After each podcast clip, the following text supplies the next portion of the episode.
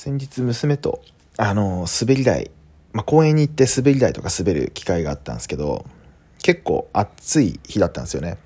でその時に娘がこう滑り台の前に行って滑り台を触って熱くないから滑れるねって言ったんですよ。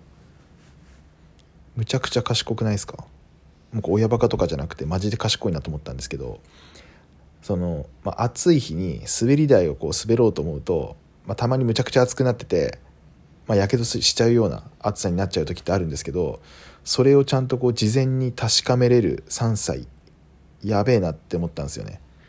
でまあ僕の場合は仮にそういう経験してても絶対次滑る時には忘れてるんですよ。だからやけどしてから気づくんですけどそれをちゃんと確かめれるのはまあうちの娘が天才ゆえんですね。